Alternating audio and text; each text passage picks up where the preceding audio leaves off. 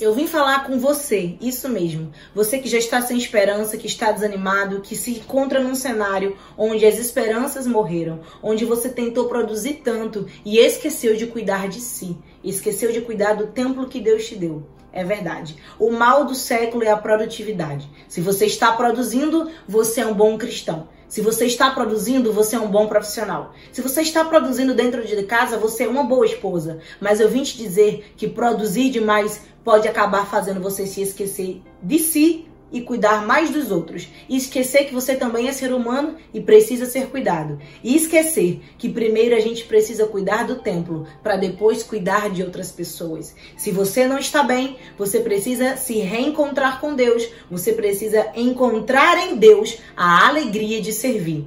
Eu sei que esse mal do século tem trazido para nós grandes responsabilidades, ainda mais agora com as redes sociais, onde cada um posta uma produtividade maior. Tem gente que tem conteúdos enormes e você olha para essas pessoas e diz: "Eu preciso ser desse jeito". E dessa maneira, você foi tentando cuidar de todas as pessoas, foi tentando produzir e se perdeu na caminhada. De repente, você está aí, se encontrando em uma situação emocional que você não tem mais desejo de cuidar de pessoas, você está morto ou morta espiritualmente falando. O que é isso? Quando a gente olha para a história de Dorcas, percebemos uma mulher que ela tem autenticidade, ela vive verdadeiramente o, a essência do cristianismo, do evangelho. Então vamos lá? Vamos ler a escritura sagrada, livro de Atos dos Apóstolos, capítulo de número 9. E o versículo que nós iremos ler é o versículo 41 e o 42. Então vamos lá. E ele, dando-lhe a mão, a levantou e, chamando os santos e as viúvas, apresentou-lhe viva. E foi isto notório por toda Jope, e muitos creram no Senhor. Estamos diante de uma passagem que vai falar sobre Tabita, onde a tradução do aramaico para o grego, o seu nome é Dorcas, que vai significar gazela. E talvez você esteja olhando para mim aí agora e diga: por que essa menina se chamava Gazela. E eu preciso te dizer que não era um, um, significado pejorativo, muito pelo contrário. Seus pais, quando a denominaram desta forma, estavam lhe dando atributos de um animal que é belo e gracioso. A beleza é o que ela tem no exterior. E o que é que ela tem por dentro? A graça, a graciosidade o que é isso? Uma pessoa que tem elegância, uma pessoa que é engraçada, extrovertida, graciosa, aquela que por onde passa atrai a atenção das pessoas de forma benéfica, atrai a benevolência das pessoas. Ou seja, ela o que tinha por fora tinha que ser por dentro. Não adianta ser só por fora, nem somente o estereótipo, a nossa vestimenta, mas o nosso interior tem que estar sendo transformado pelo Espírito de Deus, pela palavra de Deus.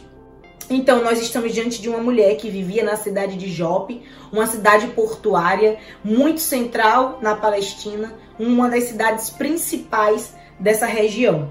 E o que a gente vai entender é que por ela ter uma dualidade de nomes, ou seja, Dorcas e Tabitas, ela provavelmente era uma prosélita ao cristianismo. O que é isso? Ela se converteu ao cristianismo. Anteriormente, ela era judaico-helenista. O que significa isso? Ela conhecia a lei judaica, ela conhecia a lei que foi dada a Moisés no Monte Sinai, Êxodo capítulo 19.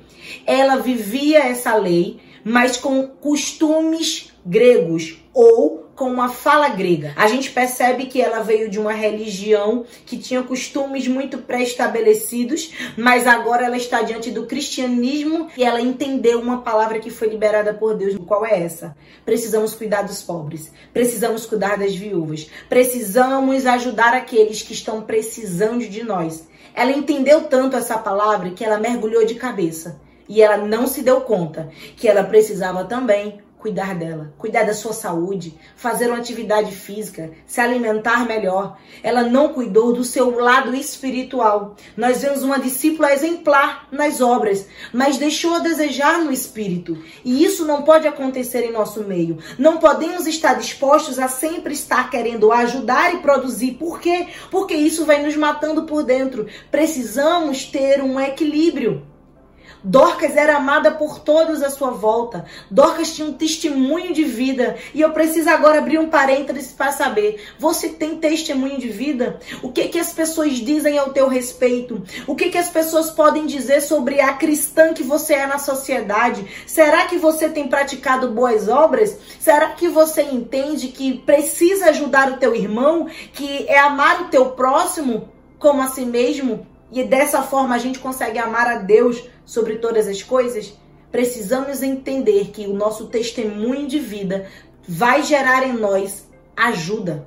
Nós não fazemos pensando na retribuição, nós não fazemos pensando que vamos barganhar ou vamos pedir um favor em troca. Nós ajudamos pessoas e uma consequência disso é que quando nós estivermos precisando, essas pessoas não vão ficar felizes com a nossa morte, com a nossa perda, com a nossa paralisação, com a nossa inércia no ministério, na nossa vida. Elas vão se levantar como pessoas que Deus em nossas vidas para trazer de volta a nossa essência, a nossa alegria. Vão ser instrumentos de Deus para alcançar-nos com ajuda e nos tirar dessa situação de morte espiritual. Existia um cenário que ela estava inserida, um cenário de perseguição aos cristãos que viviam diante de um governo herodiano, de Herodes Agripa I, um governo que estava tentando oprimir os cristãos, enquanto ela era uma esperança de vida para os cristãos.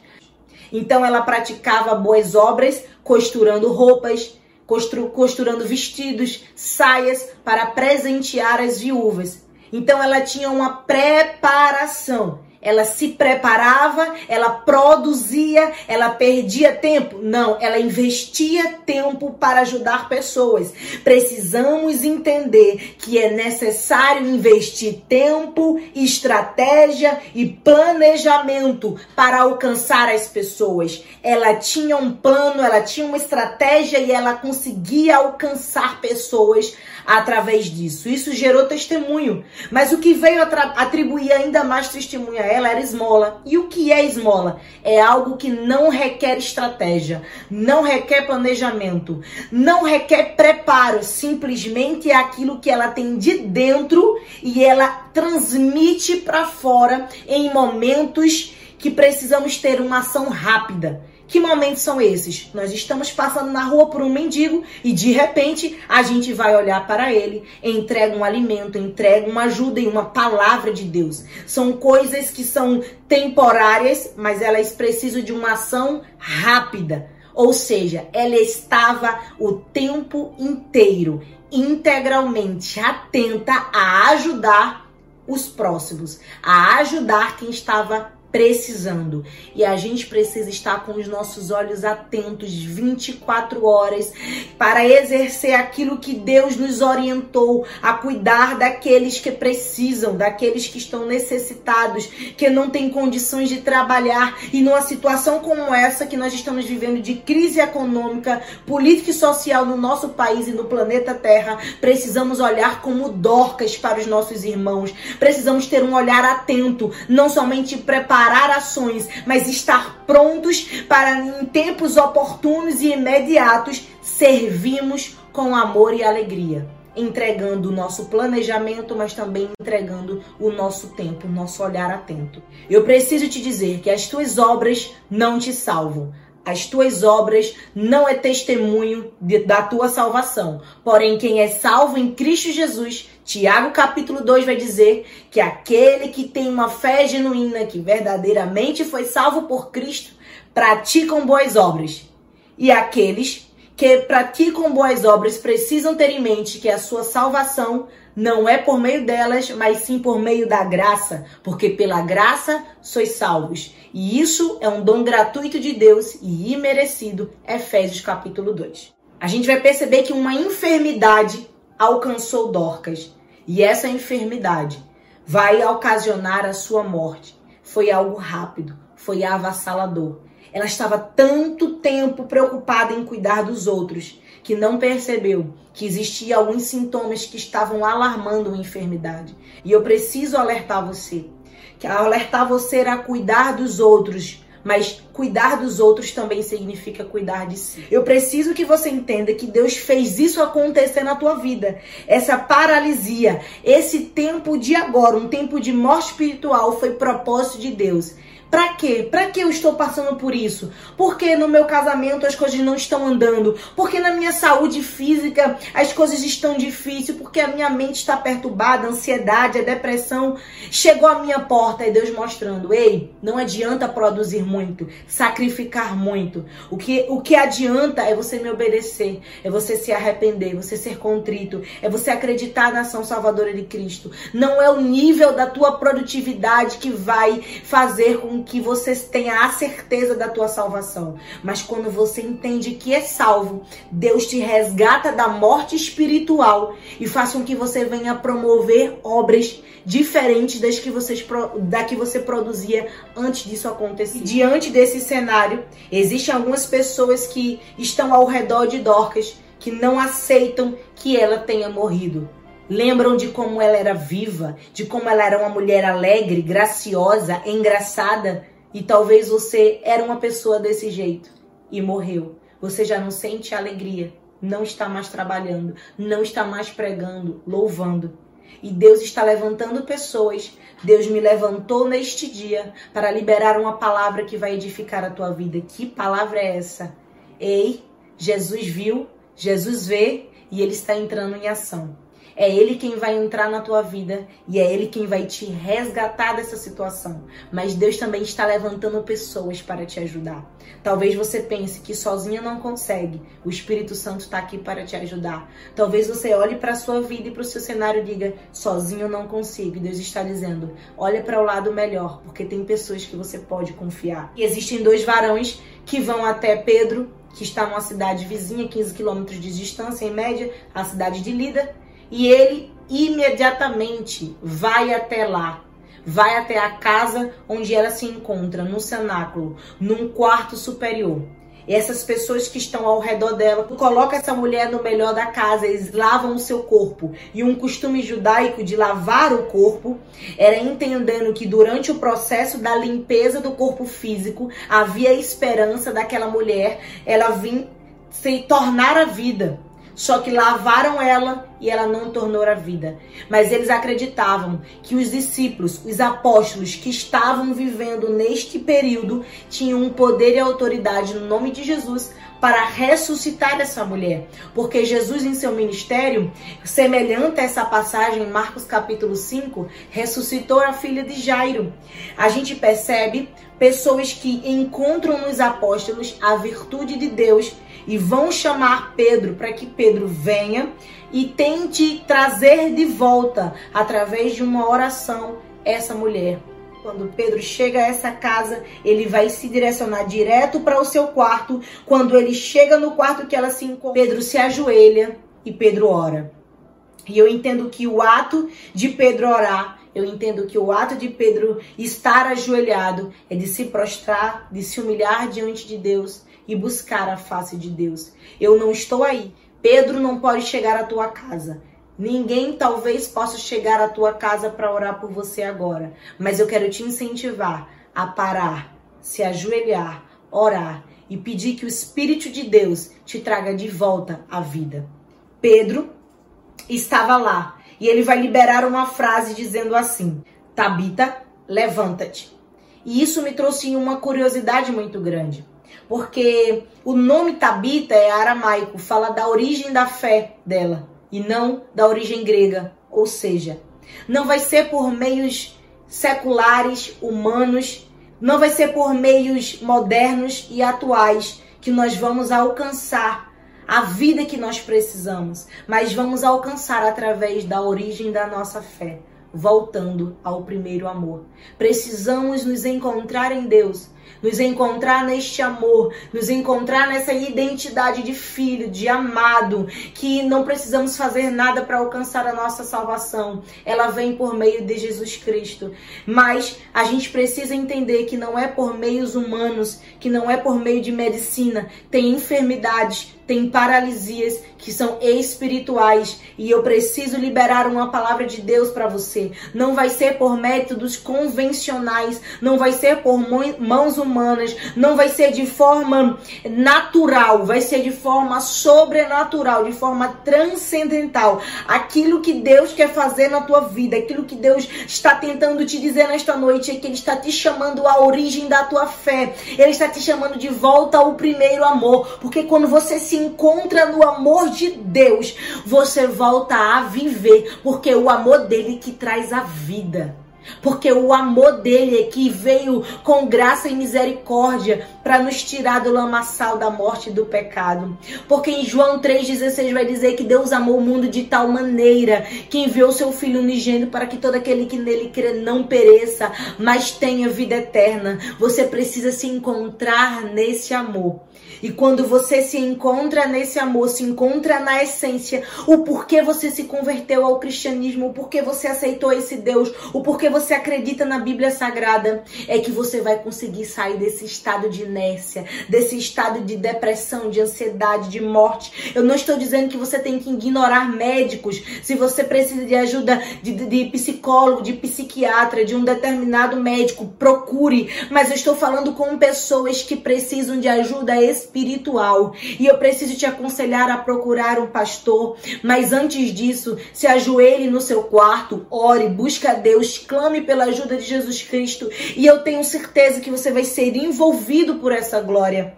Eu vejo um, um Pedro que ao olhar ela abrindo os olhos, vai estender a mão para ela.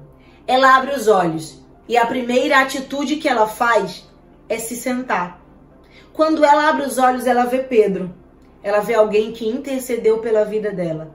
Só que eu preciso te dizer que você não precisa abrir os olhos, despertar para a vida, acordar para o ministério, para a tua chamada, para o teu casamento e voltar a produzir correndo, e voltar a ajudar pessoas, e voltar a fazer obras, e voltar a sacrificar. Eu preciso que você entenda que é paulatinamente, é com, com continuidade, não é algo avassalador. Você precisa primeiro se sentar. Tenha paciência antes de levantar para ensinar, antes de se mover para ajudar. Lembre-se que você precisa ir por etapas, passar pelos processos. Ela se senta. Quando ela se senta, ela vê Pedro. Ela vê pessoas que ela pôde contar ela vê que pessoas se compadeceram dela. Ela vê que não estava sozinha. Você precisa agora entender que Deus está te trazendo a vida. Deus está abrindo os teus olhos. Deus está movendo o teu espírito. E Deus está te mostrando: você não está sozinha. Eu estou ao seu lado.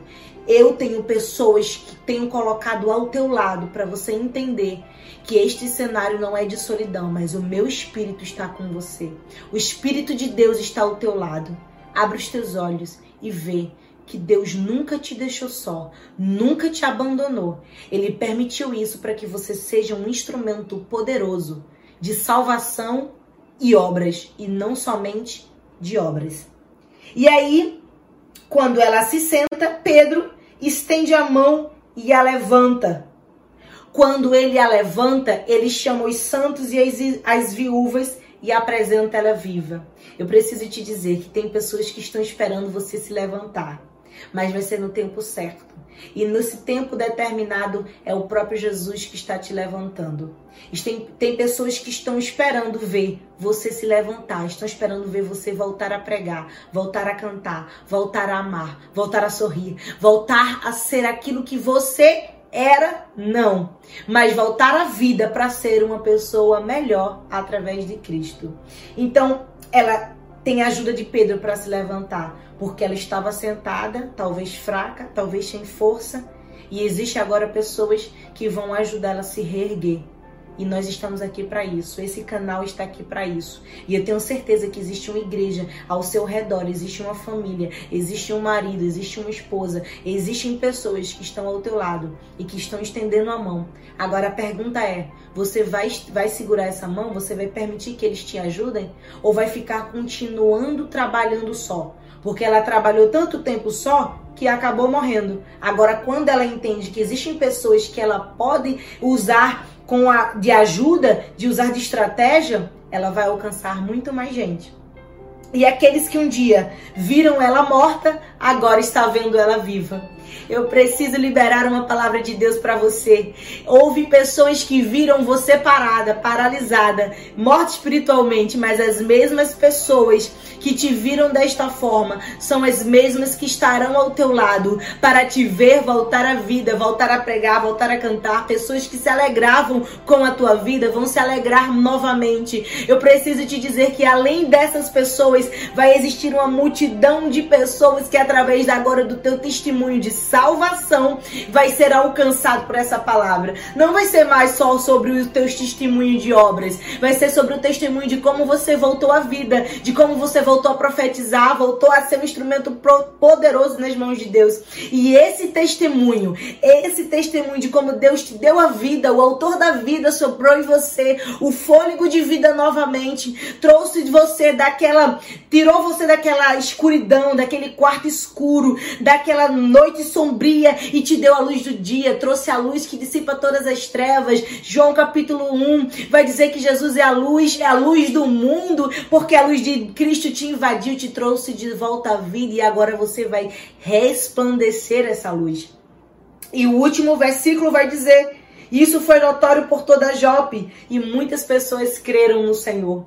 Ei, você não vai morrer como está. A tua situação, ela é passageira. Por que eu digo isso? Existia um atributo do ser de Dorcas. Que atributo era esse? Ser uma pessoa que praticava boas obras, uma cristã, uma discípula, que era exemplar em seu comportamento, ou seja, a sua essência verdadeira. Mas agora, o estado de morte dela era um estado passageiro. Estar, palavra transitória, temporária, é um estado e esse estado hoje está sendo revogado na sua vida, porque Jesus Cristo de Nazaré está entrando agora aí na tua casa, no teu lar, está te trazendo de volta à vida. Esse estado de morte já não existe mais, foi alterado, porque Jesus chegou na tua casa. Você não está mais nesse cenário porque a tua missão não acabou. Existem histórias e relatos que nós conhecemos de pessoas cristãs que morreram e não voltaram à vida. Talvez seja porque a sua missão aqui na terra já findou. Talvez a soberana vontade de Deus tenha determinado para ela que ela não voltaria à vida. Mas o que a gente precisa alimentar na nossa alma é a fé. A fé que Deus pode todas as coisas, que para ele nada é impossível. E ele tá te perguntando neste dia: você tem fé para crer que eu posso mudar a tua história, a realidade da tua vida, trazer alegria de volta? Você tem essa fé? Porque se você tiver essa fé e se você entende que a minha vontade é que você não fique morta, mas venha à vida, estou aqui para te dizer que Deus está disponível disponível para você acessá-lo e sair dessa, dessa zona de conforto, dessa zona que tem te aprisionado. E eu vejo uma missão que não acabou. Tem pessoas que morrem porque a missão acabou. Mas Deus traz ela vida, porque a missão dela ainda era muito longa, ainda tinha muito para ela percorrer, ainda tinha muitas pessoas para ela alcançar. E eu preciso te dizer, você não vai morrer, porque a tua missão não acabou. Você tem muito ainda para exercer nessa obra, nesse ministério através dessa situação que você se encontra e Deus, ele te cura, ele te traz a vida, você precisa ter em mente que esse testemunho vai alcançar pessoas, não somente aquelas necessitadas, as viúvas, não somente os pobres por meio das tuas obras, mas vai ser um alcance muito maior. Toda a cidade de Jope foi alcançada por esse testemunho. Deus está alargando as fronteiras, está aumentando a proporção, o alcance da tua, da, do teu testemunho. Por quê? Porque agora você tem uma experiência com Deus. E essa experiência vai trazer vida para outras pessoas. Porque Deus quer te usar para edificar vidas. E é através da vida de Dorcas que nós aprendemos que é possível sim edificar vidas com os nossos testemunhos. Não com o nosso testemunho de obras, mas com o nosso testemunho de experiência com Deus, um testemunho de salvação em Cristo Jesus e que isso vai trazer a nós um espírito de boas obras que que a nossa fé vai promover obras para ajudar várias pessoas. Então agora eu quero ser um instrumento para te abençoar. Quero orar pela tua vida. Feche os teus olhos, porque eu acredito que Deus está promovendo um mover, um algo novo sobre você. Um novo tempo está chegando e você já não tem mais cadeias que te prendem, já não tem mais correntes que te aprisionam, já não existe mais esta morte, essa nuvem negra. Você vai voltar a dormir, você vai voltar a pregar, você vai voltar a louvar, você vai voltar a ser uma boa esposa, você vai voltar a ser uma boa filha, uma boa tia, uma boa aluna. Você vai vai voltar a ser não somente a vida física, mas espiritualmente falando, você vai voltar a sorrir. Você vai voltar a ter alegria, gozo da tua salvação. Deus, eu quero te agradecer, Senhor Deus, por esta oportunidade de trazer a tua palavra e de alcançar vidas aonde elas estiverem, em todas as localidades do planeta Terra. Pai, eu te agradeço por cada vida e quero te pedir por cada uma delas, por cada lá, por cada família, por cada situação. Deus, tu és o único que tem poder para trazer de volta a vida, a alegria, o gozo, a salvação, a certeza da sua salvação. Deus, eu quero te pedir, Senhor, que entre na vida dessas pessoas, trazendo de volta o fôlego de vida, que o teu Espírito Santo venha ser, Senhor Deus, ministrado sobre a vida delas, selando a sua alma, a sua vida, trazendo conforto, trazendo esperança, trazendo trazendo, Senhor Deus, vigor, ousadia. Senhor, restaura ministérios, restaura famílias. Deus, repreende espírito de morte, repreende espírito de depressão, de ansiedade. Deus, repreende as cadeias espirituais que têm envolvido essas pessoas, as cadeias da incredulidade, as cadeias da produtividade, do secularismo, do modernismo, Senhor Deus, em nome de Jesus eu te peço, é no teu nome santo, Senhor, que eu te peço. Quebra, Pai, esse sentimento, Senhor Deus, que é de incapaz, que não tem como voltar mais a fazer o que fazia, mas que seja ministrado sobre essas pessoas agora um espírito, um espírito de alegria na salvação, um espírito de que ela pode ser melhor, ela pode voltar e ser melhor. Deus, em nome de Jesus, nós te pedimos isso e acreditamos na mudança dessas vidas. Cremos que ouviremos testemunhos do teu mover, Pai. Nós te pedimos isso em nome de Jesus. Cura a sua alma, Senhor Deus. Cura suas emoções, cura seus sentimentos, cura traumas, Senhor Deus. Cura aflições, cura, Senhor Deus tudo aquilo que veio paralisar ela, Senhor, seja no corpo físico, mental, emocional, espiritual, eu não sei, mas ele ou ela que está me ouvindo agora, que seja curado, Senhor. É isso que nós te pedimos e te agradecemos em teu nome santo, Jesus Cristo. Amém, amém e amém. Deus te abençoe.